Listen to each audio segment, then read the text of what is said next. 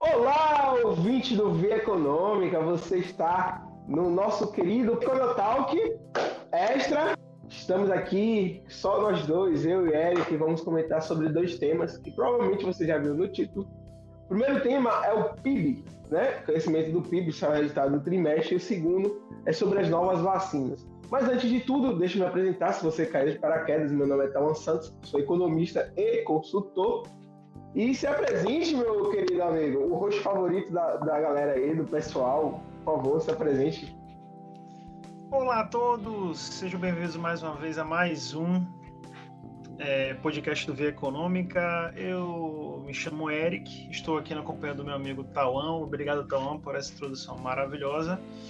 Estou quase economista. Tive essa semana passada, Tauan, na verdade, essa semana, minha última aula na graduação. Acho que até comentei sobre isso aí no, no episódio com, com o nosso amigo Lopes. É, e estou muito feliz por isso. É, mas enfim, feliz também estar aqui gravando mais um podcast na sua companhia. Aí eu que agradeço. Há um ano atrás eu estava me formando, né? E eu que falava essa frase. Eu quase economista, quase economista. E é. estamos aqui você falando essa frase. Mas sem muitas delongas, vamos entrar no assunto. O Econotalk Extra ele tende a ser um uma versão pocket, né? Uma versão menor dos podcasts, porque aí eu e Eric a gente conversa bastante, só que a gente resolve gravar uma dessas nossas conversas. E o tema que a gente escolheu foi o PIB. E como qualquer bom economista, a gente trouxe a referência, né? No meu caso, eu vi a notícia no portal Contábeis. Ultimamente é o portal que eu mais gosto, ele é muito completo, eu recomendo para quem é da área de negócios. Ele é um portal completo e sem dizer que ele tem um fórum que a galera ajuda mesmo, não é esses fóruns meu vagabundinho, tipo, sei lá, você bota lá e a pessoa te zoa. Não, as pessoas te ajudam lá é um fórum sério. Então você aí que é contador, administrador, você aí da área de negócios, eu recomendo muito o portal Contábeis, certo? E o que tem de interessante no PIB, né? O que tem mais interessante no PIB é que saiu o resultado divulgado pelo IBGE o nosso PIB cresceu no trimestre por uma taxa de 1,2%. O mercado, quando a gente fala o mercado, são a relação entre pessoas e empresas, estimava que o nosso crescimento era só 0,8%, ou seja, a gente superou 0,4% desse crescimento. Você sabe como isso é positivo para a economia? Eu pergunto para você, querido ouvinte. É muito bom. É sinal que nossa economia está se recuperando aos poucos, está galgando, e estamos aos pouquinhos superando essa crise, né? Essa crise gerada pela crise sanitária do coronavírus. Sempre interessante, né? Avaliar assim essas, essas variáveis que. Avaliar essas variáveis. Ah, variáveis, é, variáveis é, bom, né? É, são, são, são, parecidas, mas é, é, não deixa de ser, de ser cacofônico, né? Enfim, avaliar esse tipo de número é sempre interessante porque a gente consegue ter uma visão geral sobre as coisas, né? Apesar do PIB não ser é, a melhor forma da gente né, dizer para o mercado, para as pessoas, para as famílias, para as empresas se o país está dando certo ou não, porque querendo ou não, né?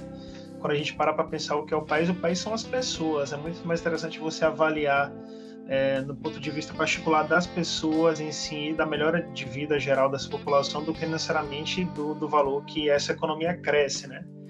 É, 75% dessa riqueza que cresceu talvez tenha sido a perceptível só na mão, sei lá, dos 3% mais ricos do Brasil, ou coisa do tipo, né? Então é bom a gente ter esse tipo de sensação, mas ainda assim não deixa de ser um número positivo, né? A gente teve uma economia que no segundo semestre do ano passado despencou para 9,2, né, negativo, é, decresceu é, o, o, seu produto né, cresceu negativamente menos 9,2%. Isso é muito, é uma pancada muito forte.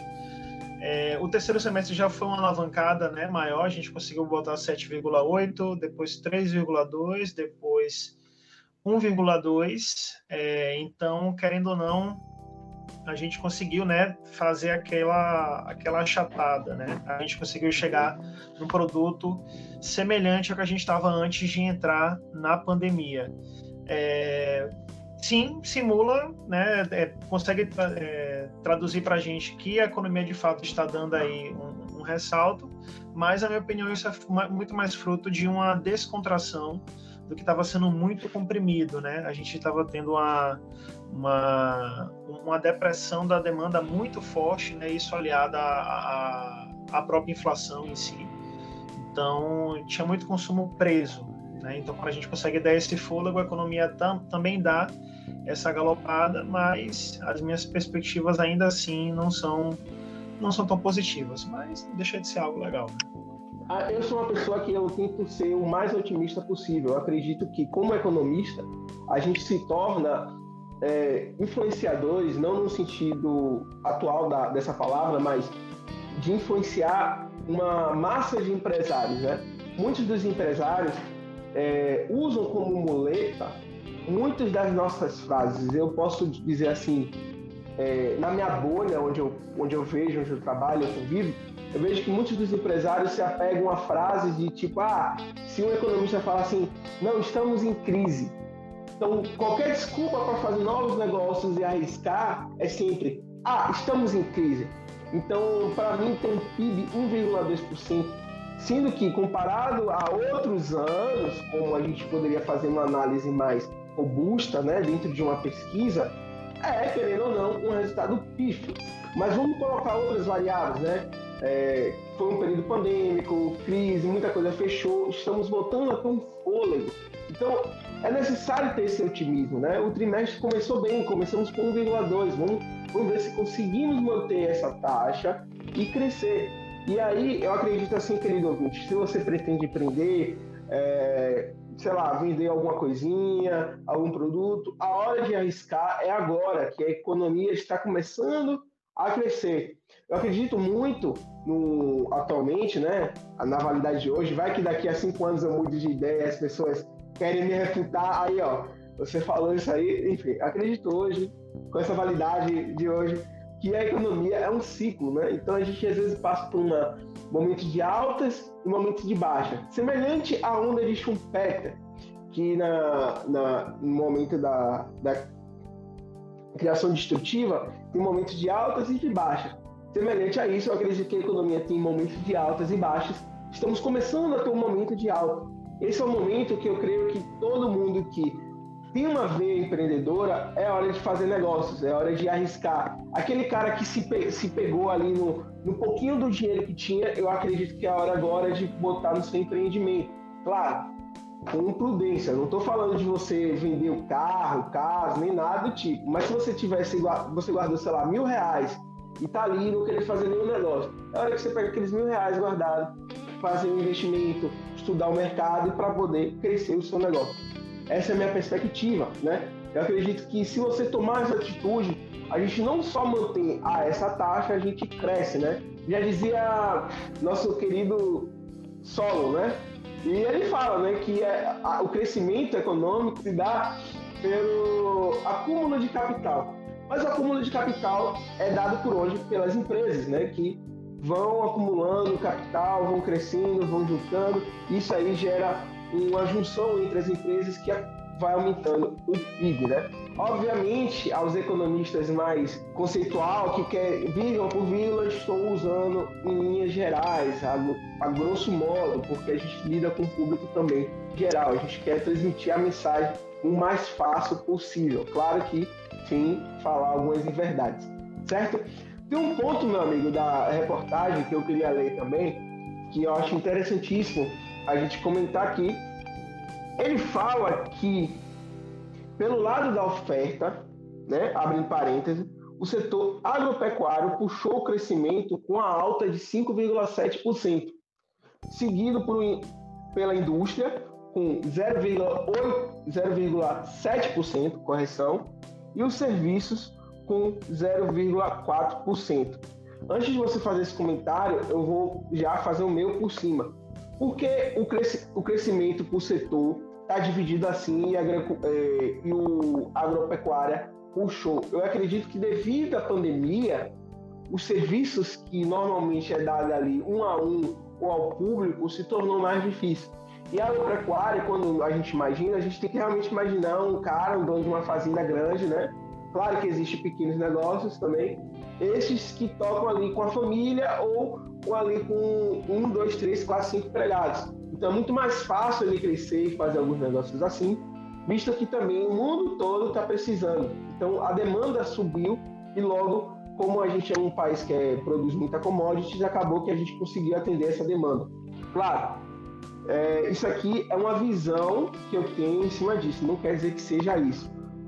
Eu diria que é um clássico do Brasil, né? A gente tem uma, uma forte, um forte alavanco do PIB propiciado pela agropecuária. A gente também não pode esquecer que o dólar vive uma alta histórica, né? Então, a nossa agropecuária é o, é o nosso principal produto de, de exportação.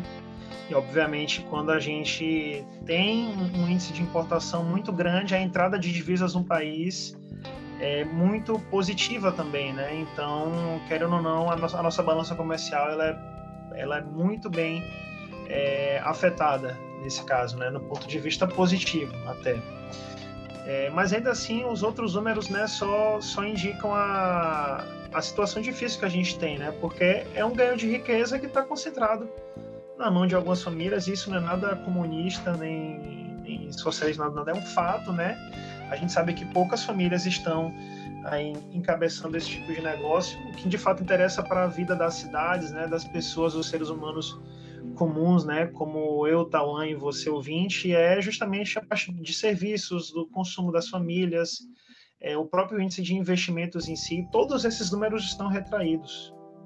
Sim. Então, é, é, é é por isso que quando você tenta encontrar esperanças, dá, dá, dá, dá um meio, dá, dá meio uma, um medo, assim, sabe? Porque o cenário não é positivo.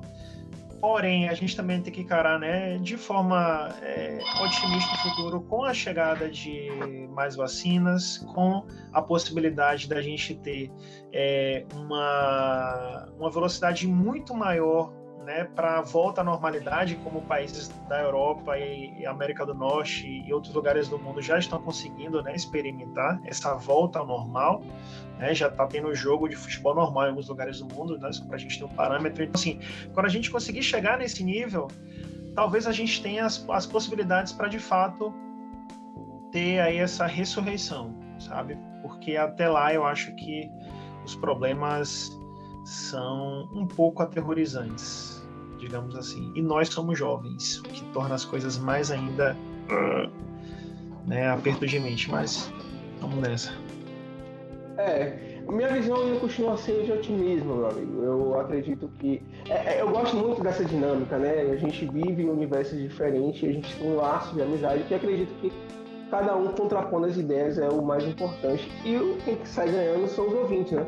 Minha visão ainda continua sendo otimista, mesmo que, mesmo que o setor que mais cresceu foi o da agropecuária, mas a gente tem que lembrar que muito desse dinheiro vai circular uma hora aqui na capital. Então, normalmente, às vezes vem um dono ali da fazenda, vem visitar um parente que é daqui, e aí entra ali no restaurante, que consome, o dono do restaurante paga os funcionários que consomem aquilo, não sei o quê. O dinheiro circula. Contudo, a velocidade que circula seria realmente a minha preocupação. Não vou dizer que eu sou um otimista só por ser otimista. Acredito que tem uma preocupação. A velocidade que isso se dá é lenta, né? Então, por quê? Por que é lenta? É a dinâmica do mercado. A dinâmica do mercado é lenta por si só. Porque são seres humanos. A gente, querendo ou não, tem algumas incertezas. Às vezes o dono do, de uma grande fazenda, de um grande negócio, vem para a capital, mas não consome. Só visita ali o tio, tia, o parente, a irmã, acabou. O dinheiro ficou lá no interior. E aí? Você entendeu? Aí numa outra viagem ele vem e faz as compras. E aí vai a economia. Isso tem uma visão mais micro, é claro, né? O Estado, nesse papel, ele ganha com os impostos, né? Tributando e assim conseguindo tocar sobre suas políticas fiscais, certo? Pronto, vamos para o segundo tema, que é sobre as novas vacinas, né? É, a fonte que eu eu peguei foi a super interessante, né? Da Abril. É uma fonte que eu gosto muito quando eu gosto de falar sobre biologia, sobre medicina, sobre essas áreas, né? Ciência no modo geral. A nova vacina alemã pode acelerar a imunização contra o Covid-19 Em resumo, é, nessa notícia ele detalha mais ou menos como é o funcionamento, né? Ele fala que na história da humanidade a gente não viveu um período que as vacinas tinham uma velocidade de imunização tão rápida como a gente está vivendo agora. E a vantagem da Corevac em comparação à Pfizer e à Moderna é que ela dá imunidade muito mais rápido e precisa de menos dose e a forma de sua conservação, né? E normalmente as vacinas exigem é, um baixo, uma baixa temperatura. Essa Corevac, é Corevac, precisa, não precisa de estar tá em baixa temperatura tão alta como comparada às outras, né? E, e o que isso quer dizer, né? O que isso quer dizer? Isso diz muito, revela muito para gente um outro otimismo pelo meu lado, né? Fazendo comentário já. Acredito que com essa nova vacina, e, e, se o governo fizer o básico, tudo bem, gente, eu sei que o governo consegue fazer o básico, mas em um cenário que o governo faça o básico, que é o quê? Comprar as vacinas e trazer e distribuir, isso é o básico. Isso não é algo de bater palmas nem nada. Isso é o básico que você se espera, se, se, se espera de um governo. Isso é o básico. Seguindo, ele trazendo essas novas vacinas acelera a imunização e, consequência, acelera o crescimento, né? Porque muitas das pessoas se sentem mais seguras para poder sair, é, consumir fora, e isso vai aquecendo ali o seu Joãozinho da padaria, o seu Zé, dono do restaurante, entendeu? Vamos fingir, vamos fingir aqui, né, Eric, que as pessoas não estão burlando a quarentena. Vamos fingir. É o primeiro ponto. Depois dessa vacina, aí começa a aquecer. Então, assim, é um bom otimismo. Além disso, eu e o Eric podemos ser vacinados numa, num horizonte mais próximo do que a gente imagina, né? Eu só imaginei que ia ser vacinado aí em 2022 aí. É, Marco essa notícia. Assim, me vacinei. É, o Eric vacinou graças a ao critério. Ele até me explicou. Se você quiser explicar, Eric, você pode até explicar. Em suma, eu trabalho numa empresa de limpeza urbana, simplesmente. É, e aí ele teve esse benefício.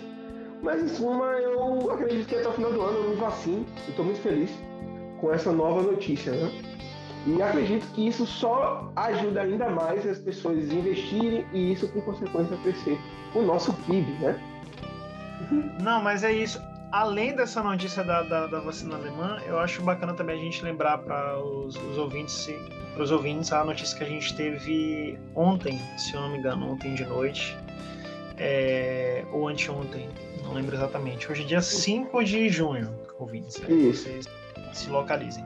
Enfim, a gente teve aí a notícia da liberação da Anvisa para importação das duas vacinas, né? Que, que é a Covaxin e a Sputnik V. Né? E a Sputnik V teve aí uma maior repercussão ainda, né? Porque foi principal, foi a vacina principal aqui do consórcio de governadores do Nordeste, né? E querendo ou não, é meio tentador você é, imaginar que houve ali uma coordenação política da Anvisa, né, por parte do presidente, para talvez a não liberação dessas vacinas. Não quero acreditar nessa hipótese, porque eu acho, acho que o corpo técnico do nosso serviço público é competente e, e em sua maioria, é, é apaixonado pelo que faz, então eu aposto em boas intenções, né, nesse corpo técnico, enfim, porque são pessoas que estão lá há muito tempo. Então, demonstraram, né, através de estudos, através de, de né, da coisas, de coisas pertinentes que de fato essas vacinas anteriormente não seriam é, muito seguras, né? E deram razões e tal, que até são, são plausíveis, mas ainda assim houve a liberação entre os países, sem muita...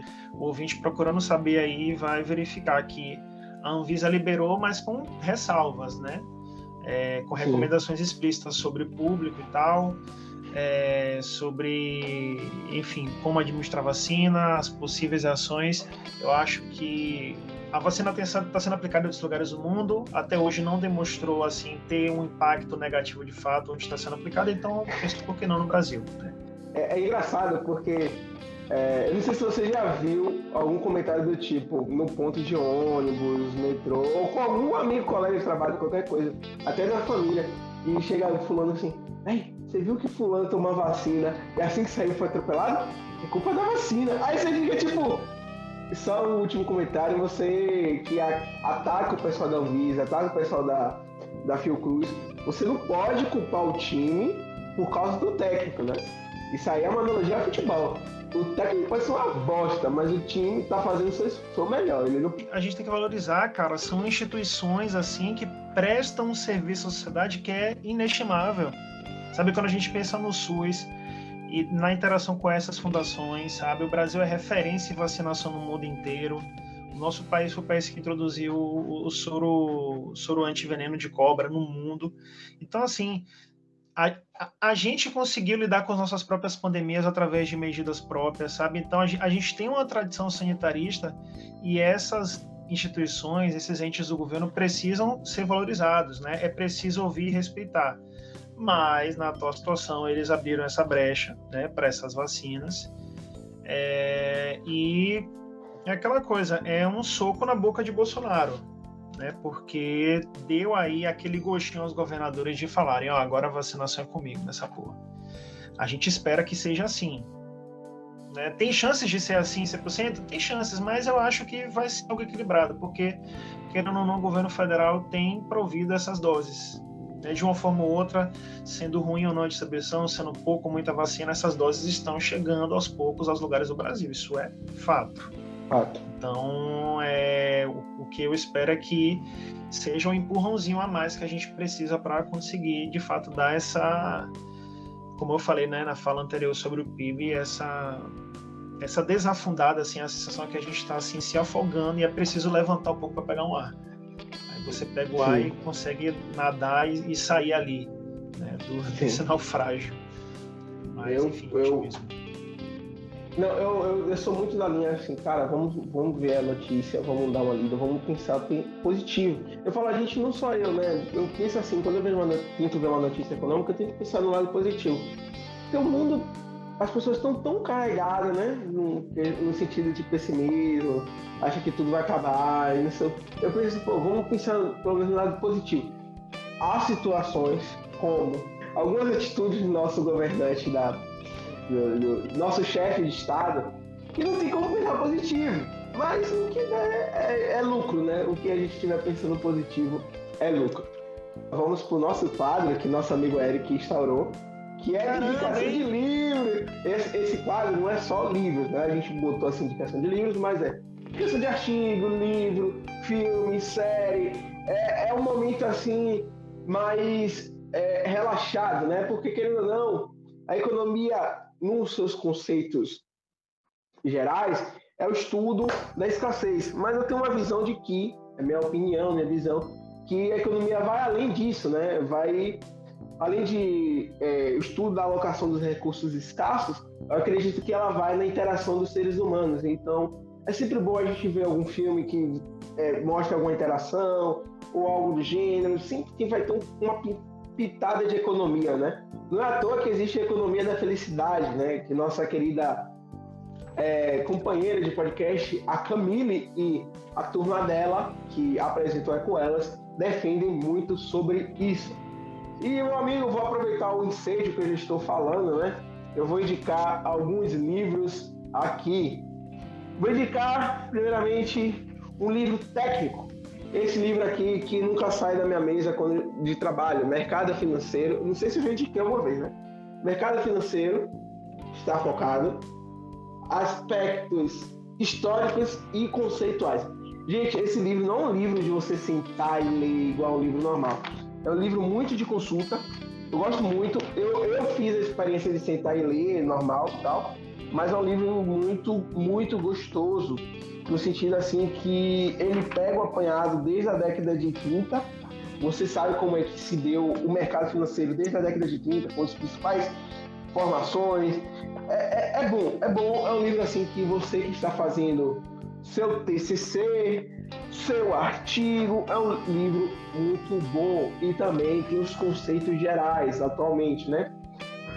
Meus, minha segunda indicação é o livro de Schumpeter, que eu não tenho na versão física, só na versão digital. Então, é, a teoria do desenvolvimento econômico não é muito difícil. Você bota aí no Google a teoria do desenvolvimento econômico, Schumpeter, PDF, você acha o livro. O livro é gratuito. Não é pirataria que eu estou indicando, o livro é gratuito. Qual é a vantagem desse livro? É sobre o tema que a gente falou aqui, sobre o ciclo é, da construção destrutiva. O termo é mais ou menos esse, se não me falte a memória. A, me, a memória. A vantagem do livro é que ele fala sobre é, a ideia da teoria do desenvolvimento econômico. Você começa a entender como é que se dá o desenvolvimento. É um panorama geral, é um livro muito bem aceito dentro da academia, até onde eu saiba, até onde eu sei, né, onde eu saiba é, ele é muito bem aceito. Qual é a desvantagem desse livro? Ele tem muito termo técnico. Então, pessoal, você vai estar ali sempre lendo com o Google na mão para dar uma pesquisada sobre um termo ou outro. Mas vale a pena. E por fim, meu amigo, antes que eu termine as indicações, vou indicar uma série. Vou indicar uma série. Essa série foi que eu terminei de assistir, levei meses, literalmente meses, porque são cinco temporadas. Cada temporada são 13, 13 episódios de 60 minutos, que é a família Soprano. Lá vem, né? Qual é a premissa da história, né? É um mafioso, no chefe da família de Nova Jersey. Ele lida ali com alguns problemas psicológicos. É um mafioso que é depressivo e tem síndrome do pânico. É maravilhoso. Você olha assim, parece que não encaixa, mas casa muito bem não é que eu quero que vocês se tornem um mafiosos, que façam jogos legais e algo do gênero. Eu quero que vocês percebam como é a cabeça de um mafioso, no sentido de, dos problemas que ele tem. É uma série muito mais voltada para o lado social, né?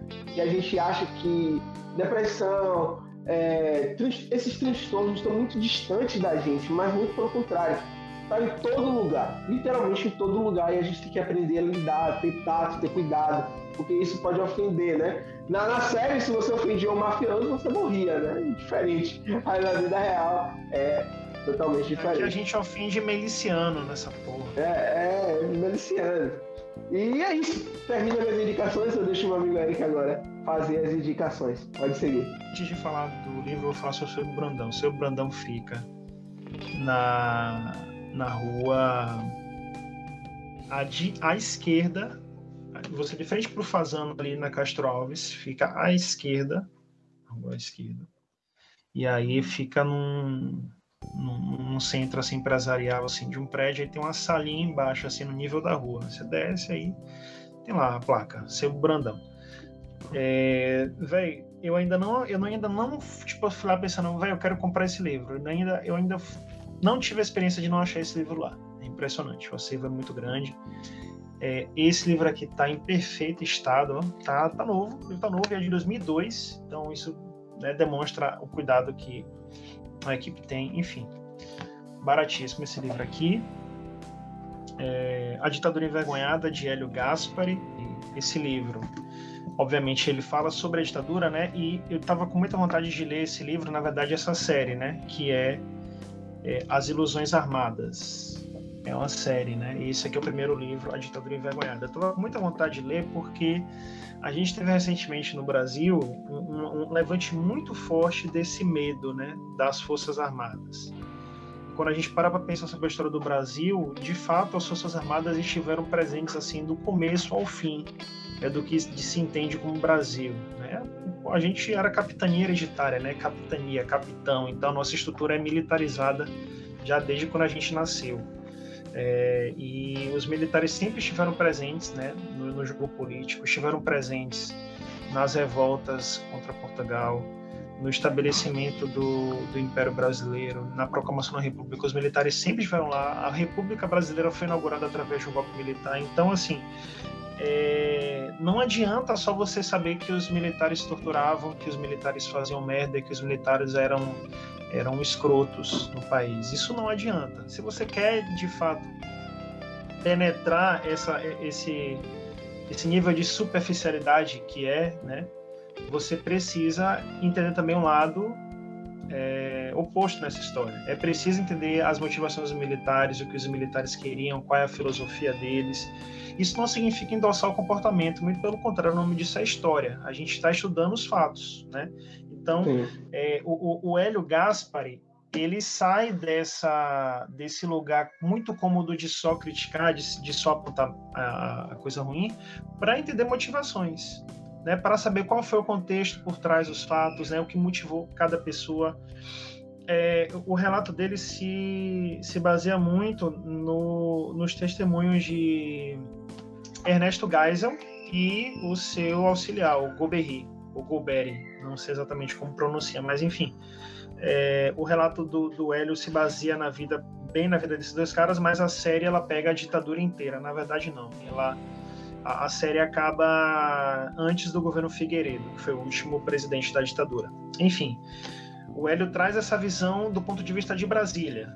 Né? A gente está acostumado a ver filmes sobre a ditadura, a ler livros de pessoas que foram torturadas, que sofreram, que lutaram contra a ditadura, mas é, é, é preciso entender a, o, que se passa por trás da ditadura para que a gente consiga é, é se antecipar dela também porque a própria natureza do governo militar era de se esconder, era de ocultar, era de ser de fato uma fortaleza, de ser um quartel. Né? A possibilidade de, de auditamento, digamos assim, da sociedade sobre o governo era mínima. Né? A gente não tinha como entrar lá e saber, o que é que vocês estão fazendo aí? Né? Então, é, é a gente estava muito carente de um relato assim de dentro, de dentro dos quartéis, de dentro dos prédios de Brasília, e o Hélio Gaspari faz isso.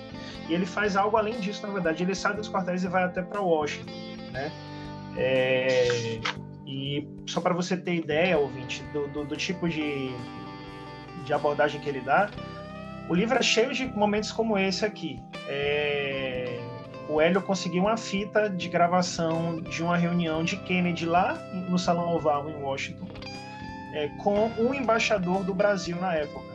E aí existe uma, uma conversa gravada, né? o Hélio teve acesso a essas fitas, uma conversa gravada entre Kennedy e o embaixador do Brasil sobre o Brasil nessa época aqui das franjas do golpe de 64. Né? O embaixador diz assim, uma dessas conversas: Creio que uma de nossas tarefas mais importantes consiste em fortalecer a espinha militar. Observe desde lá, né? A espinha militar. É preciso deixar claro, porém, com discrição, que não somos necessariamente hostis a qualquer tipo de ação militar, contanto que fique claro o motivo. Aí Kennedy responde: contra a esquerda. Ele devolve: ele está entregando o país aos, Kennedy completa, comunistas, completou o presidente. Aí ele responde: exatamente, há vários indícios de que Goulart, contra a sua vontade, tarde ou não, e aí fica inaudível a gravação, mas enfim, é, é, é, muito bacana você ler esse tipo de relato histórico assim. Leiam As Ilusões Amadas, de Hélio Gaspari. Tô no começo ainda, Pronto, imagine, mas eu já tô apaixonado pelo livro. Bom, ouvinte, você ficou aí com quatro indicações, ou seja, você tem muitas escolhas, não se não, não, não, não perca o fio da meada, saiba escolher com sabedoria. Você é Team Eric ou Team Tawan? Não, brincadeira. Brincadeira, brincadeira. É... você tem quatro indicações para o seu final de semana, tá? Estamos chegando no momento final. Eu vou me despedir. Eu vou esperar a Eric depois fazer é, é, você vai fazer o, o tchau, né? Enfim. Vamos despedir. Querido ouvinte, muito obrigado por você ter ouvido nosso podcast até aqui. Relembrando algumas informações. Nosso canal direto com você é pelo Instagram, ou seja, sigam a gente, arroba. Lá no Instagram, além de você mandar sugestões de convidados, contatos de convidados, perguntas que vocês querem, sei lá, eu tô com dúvida em alguma coisa. Mas por favor, gente, bom senso, não é você que está fazendo uma prova, aí você manda assim, ah, a curva de Phillips quando faz isso e aquilo. Aí você até pode responder, mas assim, não é legal, né? Enfim. É, além disso, é, evite. Além, falo perguntas assim, tipo, sobre o programa, alguma pergunta que surgiu sobre economia e tal, enfim.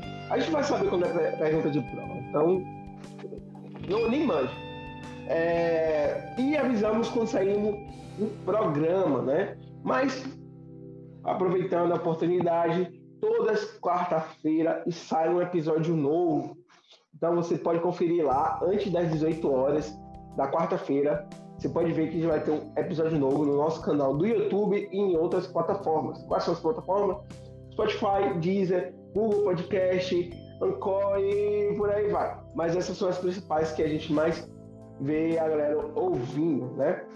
Siga também a gente nas redes sociais, segue o Eric, que aí ele tem umas indicações da hora lá de livro, comenta sobre a parte mais cultural. Caso queira me seguir, você que tem uma veia mais empreendedora de negócio, pode me seguir lá. Eu faço algumas reflexões, comento sobre alguns, alguns conceitos. Eu tento destrinchar o conceito técnico e torno ele mais é, palatável, né, o dia a dia, com, com alguma historinha por trás. É só botar o nosso nome no, no Instagram. Não tem erro. Está vendo nossa cara, o nosso nome, então tá tudo certo. Querido ouvinte, queria agradecer você até aqui. Curta, compartilhe, comente. Depois dessa, desse enorme jabá, tchau, um beijo e uma boa semana para vocês, meus queridos ouvintes.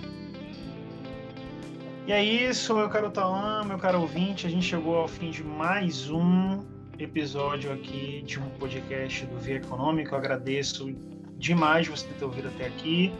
Continue nos acompanhando, dê suas sugestões aí pelo nosso Instagram. É, e vamos, vamos ser otimistas, porque se a gente não for, né, a esperança tem que ser o nosso combustível também aí de uma melhora. Então, apesar de todo o pessimismo, vamos tentar aí dar um pouquinho de positividade aí para esse clima geral. Diga tchau, Tawan. Tchau! Tchau!